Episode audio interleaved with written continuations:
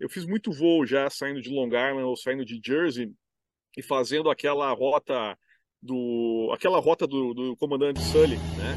Que tu sobe, é, tu passa pelo Estado da Liberdade, à direita da Estado da Liberdade, sobe todo, toda Manhattan até a ponte George Washington, né? George, George Washington Bridge, faz um U-turn, volta, duas, três voltas ao redor do Estado da Liberdade, e aí tu retorna para o aeroporto, né? É esse é o voo que eu quero fazer em Bertoldi. A pessoa que voa contigo, Paulão, é. É, ela fica doida.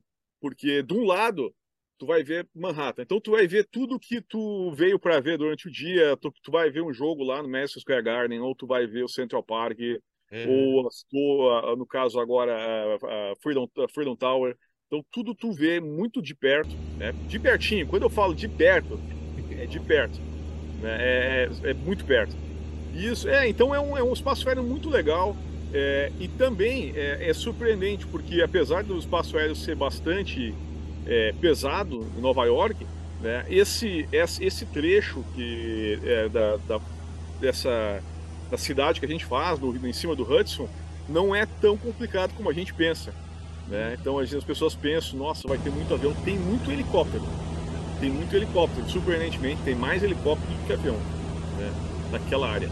Mas é, é, muito interessante, a próxima vez que vocês vierem para Nova York, né, me, me avisa, vou fazer tudo para estar lá e Sim, vamos se, fazer assim.